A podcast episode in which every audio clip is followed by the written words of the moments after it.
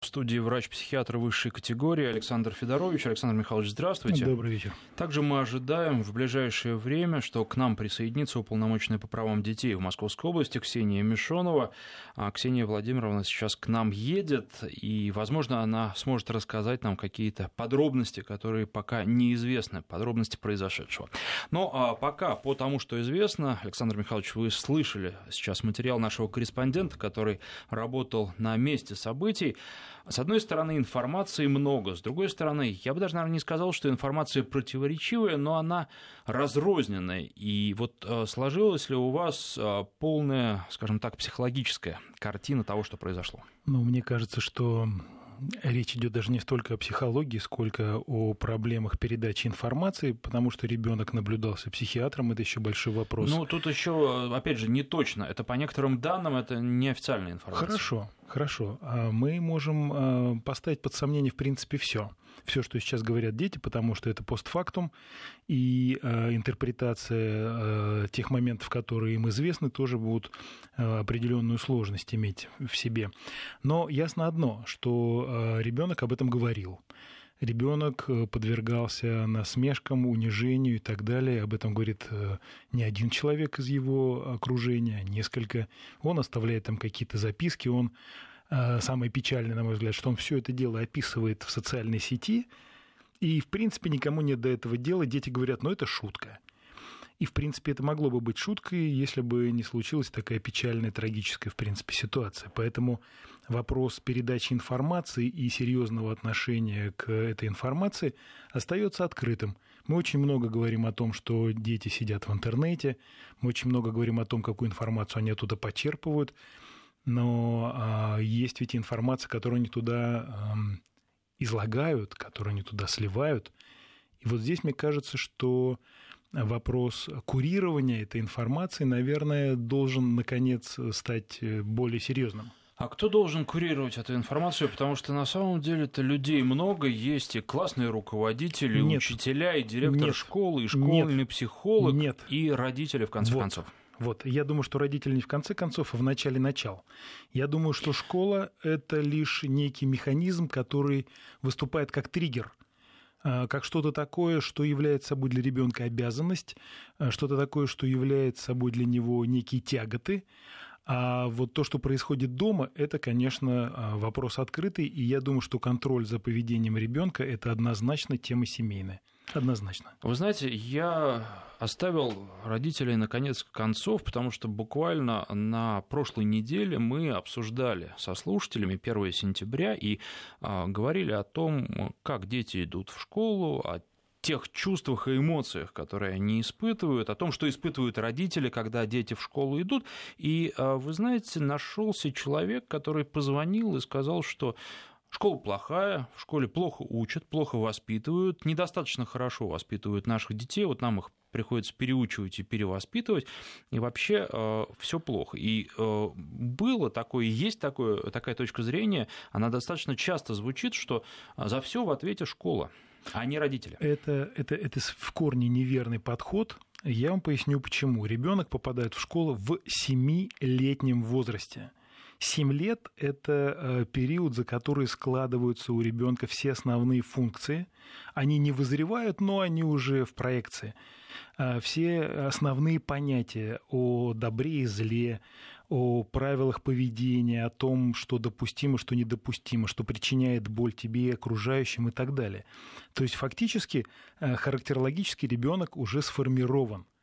А если он посещал детское дошкольное учреждение, то он еще и социализирован у него уже есть а, необходимый навык взаимодействия с окружающим. Поэтому говорить о том, что в школе неправильно учат и учат не тому, мне кажется, немножко огульно. Я не хочу защищать школу, потому что там действительно есть много моментов, требующих а, повышенного внимания, но а, на сегодняшний день складывается так, что школа находится вне такого специфического правового поля.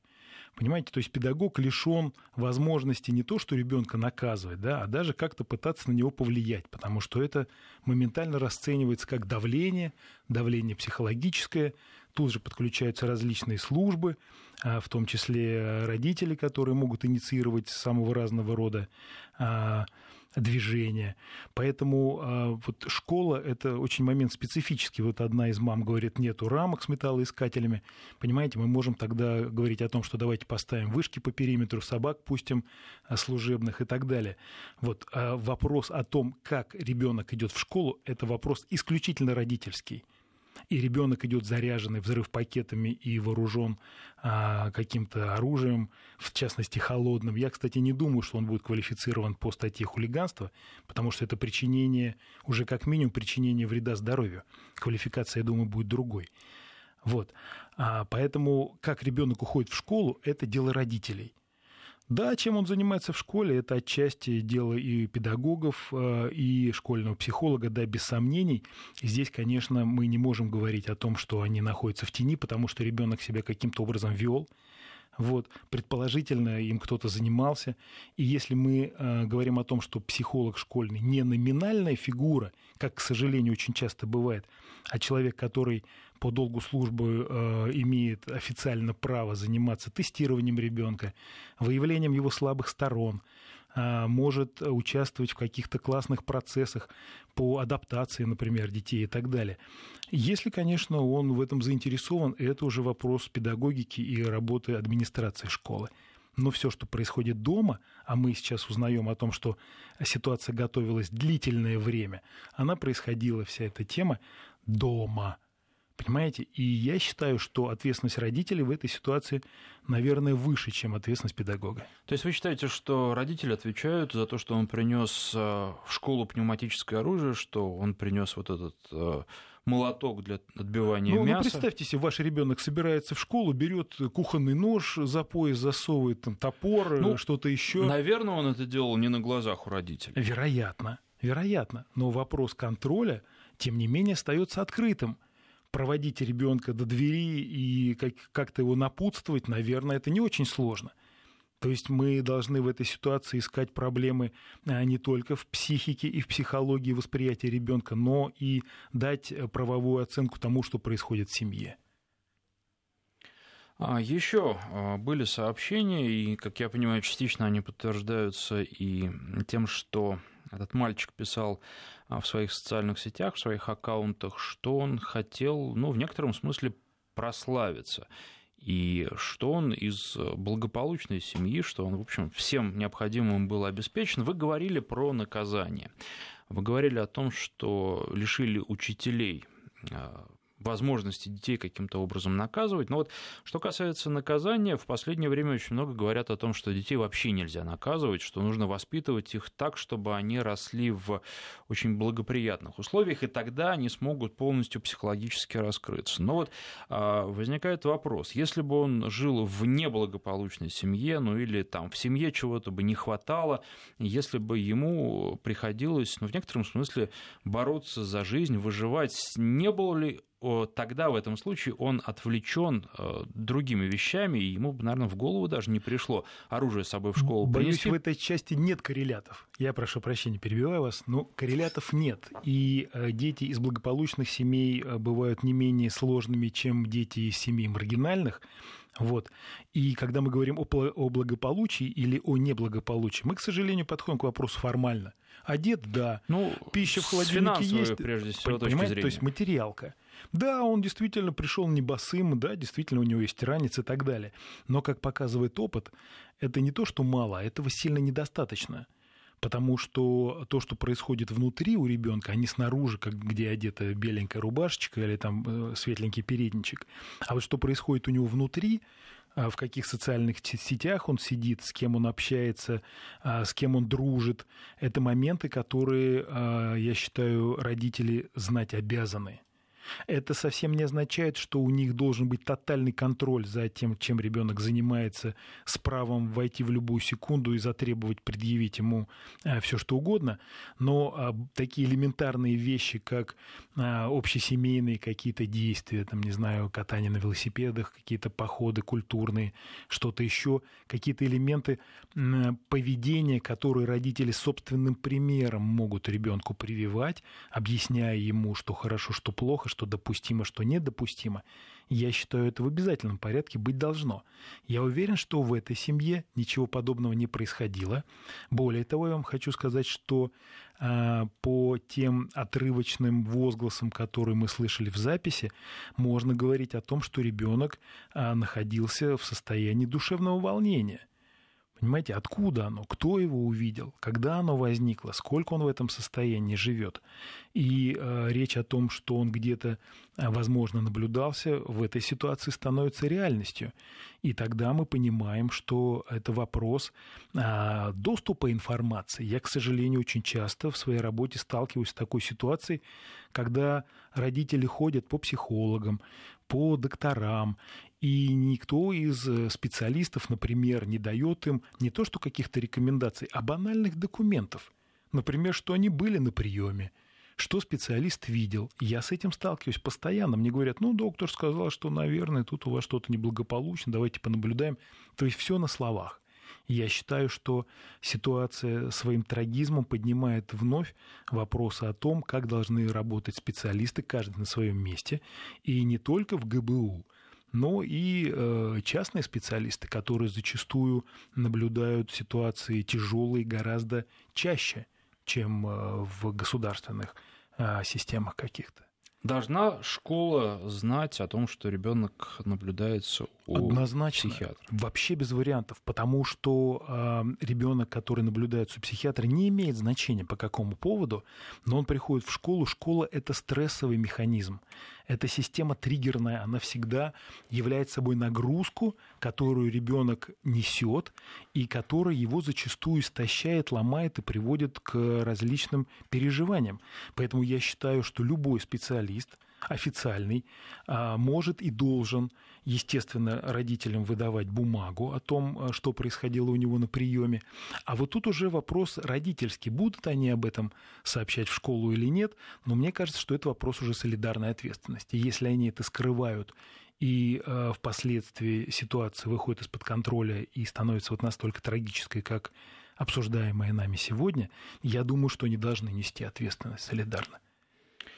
Но при этом ведь есть, наверное, и обоснованные опасения. Если вдруг в школе станет известно, что ребенок наблюдается у врача, у врача подобного, то ему в школе не жить спокойно. Понимаете, что, что мы кладем на чаши весов?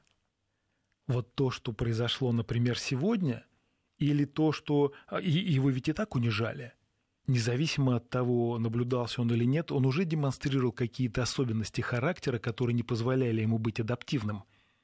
И если, э, к примеру, после консультации любого из специалистов, э, психолога или врача, э, вдруг становится известно об особенностях ребенка, то мы обычно, ну, я, наверное, и мои коллеги, мы обычно даем бумагу с рекомендациями педагогам о том, как можно ребенка адаптировать, как его правильнее к учебному процессу привлечь и так далее. То есть я считаю, что ну, тайна должна быть обоснованной совсем не обязательно знать диагноз, но знать о том, что этот ребенок несет с собой особенности какие-то, требующие внимания, требующие специального подхода, требующие, в конце концов, какого-то контроля, мне кажется, это не, не выйдет за рамки какой-то тайны врачебной. Не получится тогда, что те же самые учителя, директор школы, перестраховываясь, этого ребенка отправят уже на абсолютно официальных... Э, Александр, это же вопрос профессионализма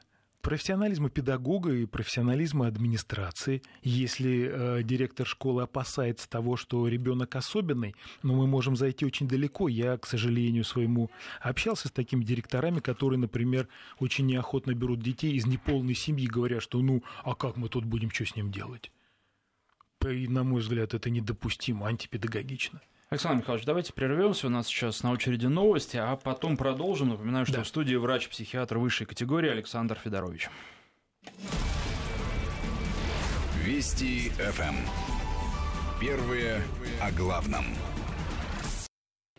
21 час 34 минуты в Москве. У микрофона Александр Андреев. И к нам присоединился полномочная по правам детей в Московской области Ксения Мишонова. Ксения, здравствуйте.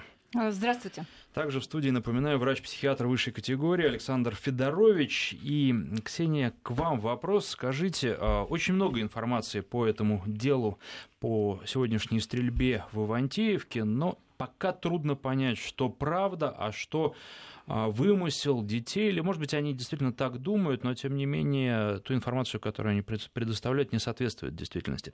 А, и прежде всего, вот мы уже говорили об этом, есть ли подтверждение того, что мальчик, который а, сегодня все это устроил, состоял не на учете, но наблюдался у психотерапевта? У нас нет такой информации, которая подтверждает. Более того, а, в Следственный комитет была передана копия э, его медицинской карты, где нет ни одной пометки, что он наблюдался у психиатра. А родители не подтвердили на прямой вопрос, наблюдался он, может быть, у частного а, специалиста, они тоже ответили отрицательно. А что касается учителей, директора школы, знали ли они о тех э, вещах, которые он писал в своих социальных э, сетях, предупреждали ли одноклассники этого мальчика о том, что он может устроить нападение, о том, что он это говорил, пусть даже в шутку? Ну, вот сейчас, буквально несколько минут назад, э, так получилось, что я виделась частично с его одноклассниками, с теми, кто учился с ним в одной школе и учится, да, Ребята говорят, что э, реально а, кто-то, не, не вот конкретно кого я сегодня видела, а кто-то говорил директору о том, что этот мальчик, ну, во-первых, все знали, что он э, играет э, в оружие, но что этот мальчик что-то готовит. Но сейчас я хочу, чтобы вы понимали, сегодня первый день. У всех, с одной стороны, шок и масса версий. С другой стороны, работает следствие, до сих пор идут допросы. Сейчас вот в эти минуты ребенок, а, а, ну то есть э, нападавший, э, проходит э, экспертизу психиатрическую.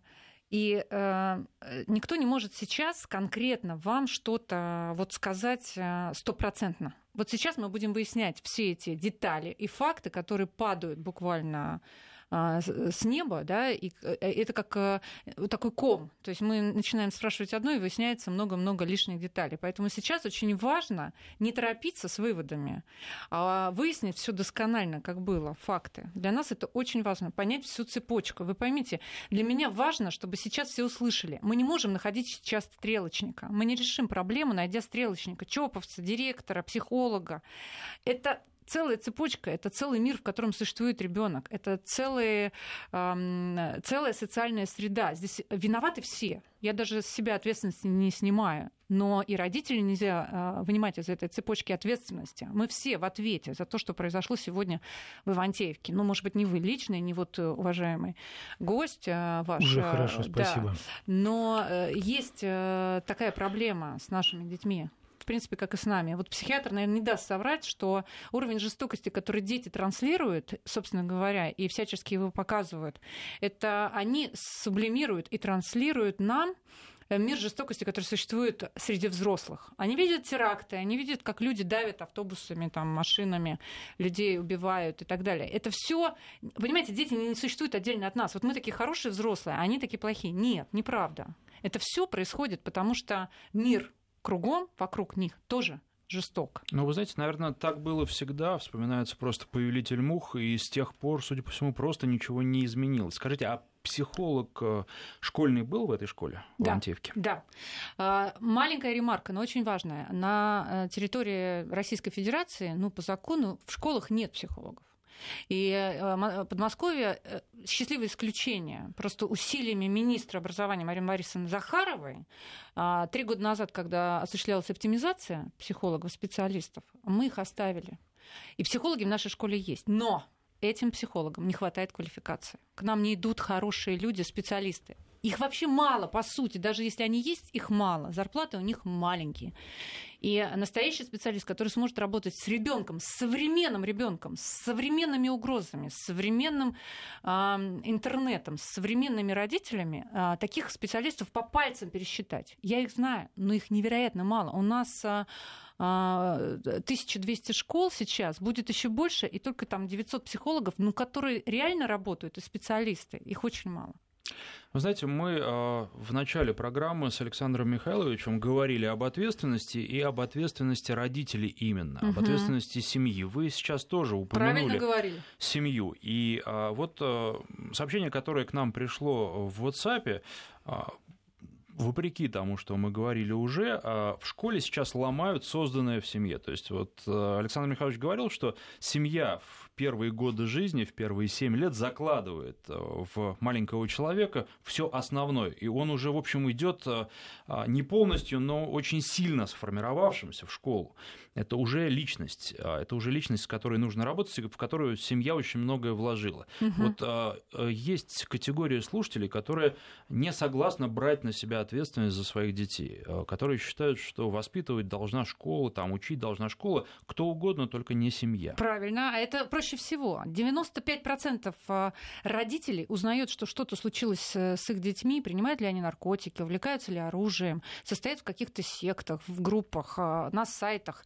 Они узнают последними. Услышьте меня, 95% родителей не знают, чем занят их ребенок, даже когда они в соседней комнате.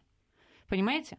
Им не интересно, чем он живет. Они не заходят на страницы. Но, с другой стороны, у этого парня там а, был свой ник, и, э, может быть, даже родителям было трудно это найти или зайти. Это уже отдельная история. С родителями тоже будут работать. Но это проблема не этого Миши из Ивантеевки. Мы сейчас давайте будем говорить про проблему детей, а, подростков. А, с ними сложно. Нас никто не учит, как с ними обращаться, как выпутываться в сложных ситуациях, как достучаться до них, как сделать так, чтобы их не оскорбить, не обидеть, не оттолкнуть. Мы часто пережимаем палку. Я просто говорю и о себе тоже. У меня тоже дочке 16 лет, и я проходила эту историю. И понимаю, как часто бываем мы неправы. Но нас никто не учит работать с подростками и общаться с подростками, потому что мы были другими подростками. Да мы не были другими. Да ну, другими да мы не были. были. Не были. Слушайте, ну давайте я поспорим. Во-первых, ну, знаете, основная проблема сегодняшних подростков, я просто поспорю, я да. выросла а, в семье военного летчика. Очень много времени проводила сама с собой, да, в, занимая себя саму. У сегодняшних подростков проблема – у нас были одни проблемы, у них другие проблемы. Они не умеют находиться, грубо говоря, в одиночестве. Они перенасыщены э, развлечениями, увлечениями.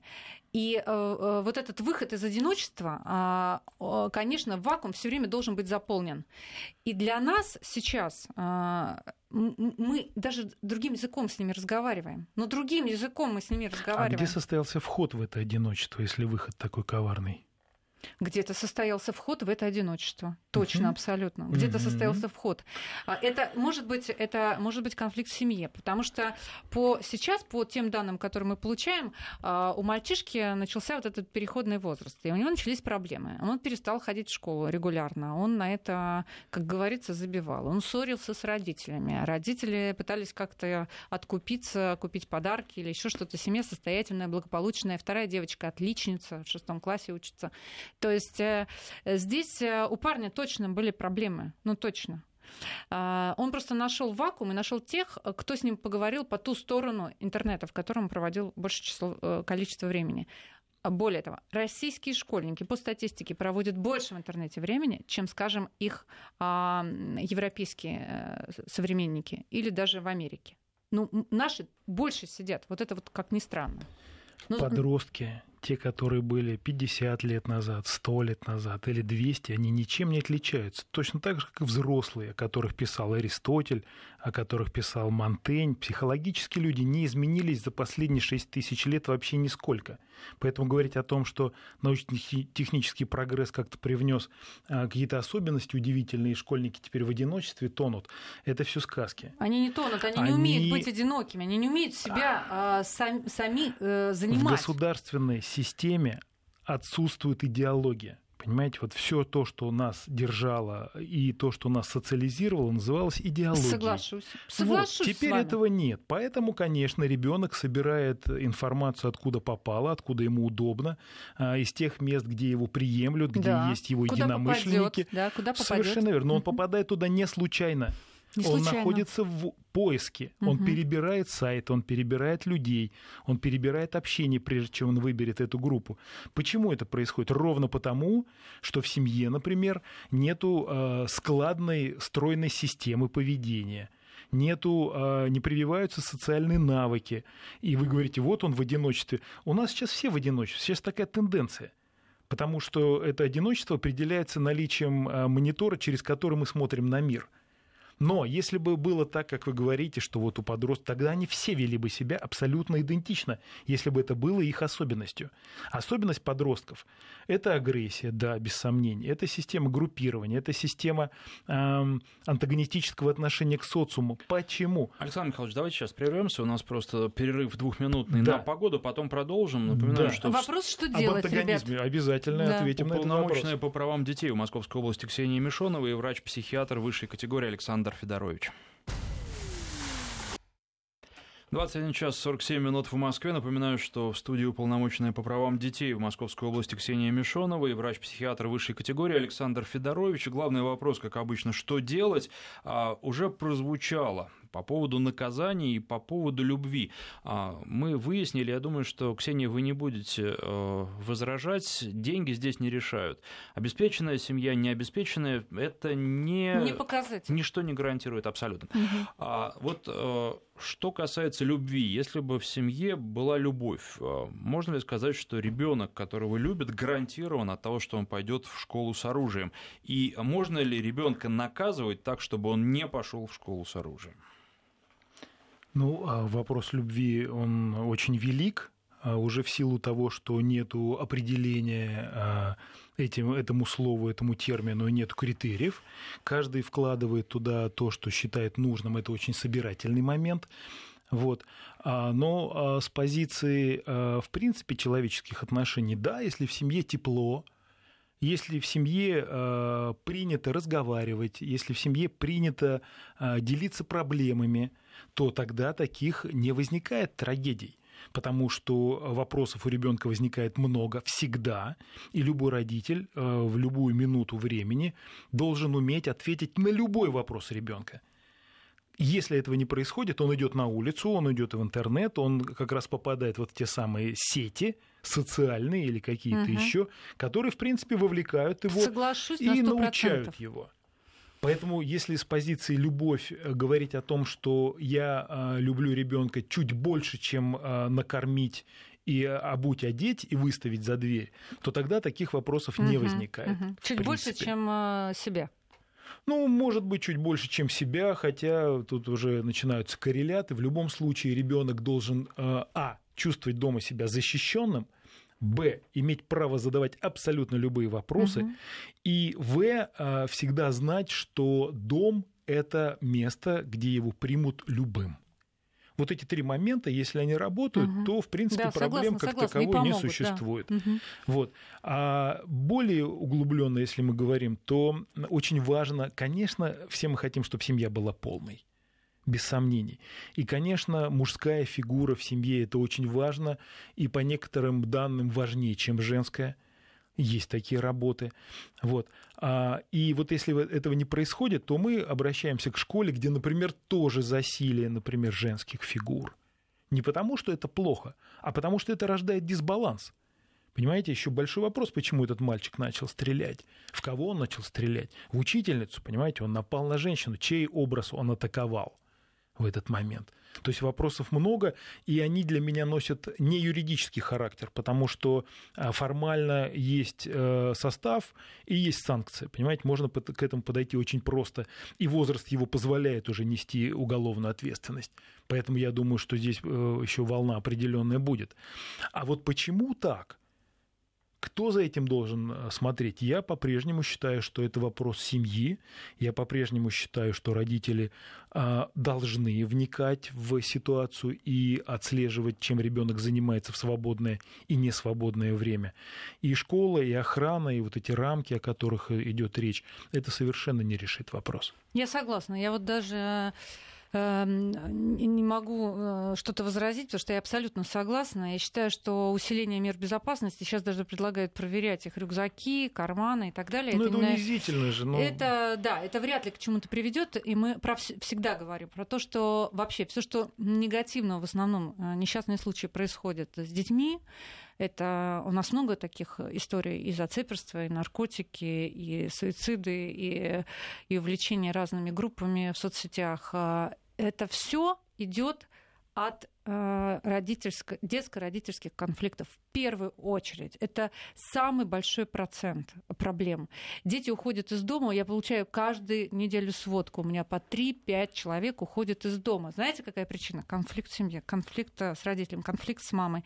А, хочу, чтобы не контролировали, ушел от контроля это все история сначала в семье, ребят, сначала в семье, потом все остальные должны подключаться, безусловно. Если есть проблемы в семье, надо за этим следить, с этим надо работать. Нам нужны специалисты. У нас есть проблема кибербезопасности, этим надо тоже заниматься. Как с родителями, так и с детьми. Надо их учить э, в интернете жить и не подвергать свою жизнь опасности. А родители иногда даже не знают, что там вообще есть. Ощущение, что не, ну, мой-то никогда, мой-то никогда. То, что там педофилы сидят, что там а, террористы сидят, что они используют их, они их шантажируют, они их, как это, завлекают в свои сети. Да, привлекают даже к транспортировке наркотиков, наркотиков понимаете? Да, это же вербуют, серия. вербуют. Э, и это, это все проблема как раз невнимания родителей, что происходит с детьми. А еще знаете, с чем мы столкнулись? Вот сегодня все выясняли, пытались выяснить, так дети что-то рассказали взрослым и не, или не рассказали. Ну вот кто-то говорит, что рассказали, но в большинстве своем дети не готовы рассказывать взрослым. Для них это стукчать. Да? Для них вот это есть предел, э, я э, сдам товарища. Это касается всего, не только вот того, что он, они увидели, что у него оружие, они все знали, что он носит оружие, играет. Он, он знаете, как тот самоубийца, который не хочет умирать, но хочет привлечь себе внимание. Он там подружке своей несколько раз сказал, вот жди будет, Э, в, там, э, во вторник точно будет. Что будет? Э, ну, ну жди, все увидишь, я тебе обещал и так далее. Он ощущение, что он пытался привлечь себе внимание. Он хотел, чтобы его остановили. Я не знаю, может быть, я да, не права. Да, да, да, он хотел, очень, чтобы да. кто-то взял его и, наконец, обратил на него внимание, что он такой крутой Рэмбо, да, и может все. И э, вряд ли это был конфликт только с учительницей, вряд ли. Это какой-то внутренний конфликт, потому что была бы другая учительница, все то же самое было, потому что, расправившись с ней, он зашел в класс и начал там взрывать эти пакеты.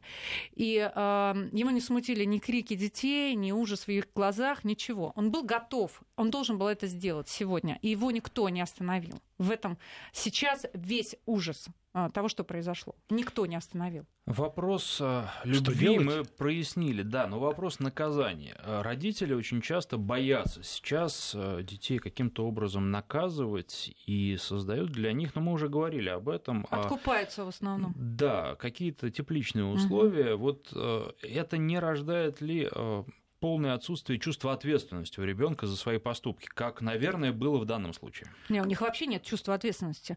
Я разговаривала с воспитанниками колонии э, подростковой, да, у нас в Можайске, э, и я спросила, и, и все думали, что они уйдут от ответственности. Им кажется, им кто-то там тоже внушает, что они дети, и что им ничего не будет, что ты маленький, что тебе будет, да сделай это. И у них у всех до последнего, я всех спрашивала, и все сто процентов сказали, мы думали, что с нами ничего не будет, нам ничего не будет будет? Мне, мне кажется, что э, самое время обозначить вопросы о том, что же делать и как же быть. Мне кажется, что решить это очень легко. Mm-mm. М-м. Очень легко. Да что вы? Да, Расскажите представьте себе. рецепт. Да, он на Поделитесь. поверхности лежит. Я с удовольствием поделюсь.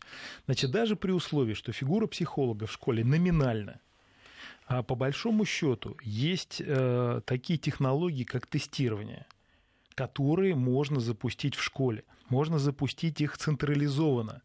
Например, например, два раза в году в первом-втором полугодии ребенок, приходя в школу, получает небольшой тест – там а прям, у нас, кстати, есть тестирование прям, в подмосковных конечно, школах. есть. А что дальше с этим тестированием вот происходит? Надо, это хорошая мысль. Надо выяснить, Благодарю. проходил ли он э, тестирование да. и что было в этом тесте. Да, и вот куда этот тест потом делся. И я вижу себе ситуацию так. Садится ребенок, прям вот угу. весь класс, за, за компьютер, за монитор, и, и отвечает примерно на 20-30 вопросов. Дальше эти вопросы анонимно улетают на обработку а, в центр обработка автоматизирована, она не требует вообще никаких усилий. Компьютер обсчитает это в секунду. И, например, на следующий день на столе у педагога у, э, или у администрации угу. уже есть результаты этого теста, где как раз можно вскрыть а все скрытые можно тенденции. Доверять? Можно. Можно стопроцентно. Ну, стопроцентно нет, Стопроцентно да. По крайней мере, диагноз мы не ставим поэтому, вот, но по, по тестированию, по результату, но мы получаем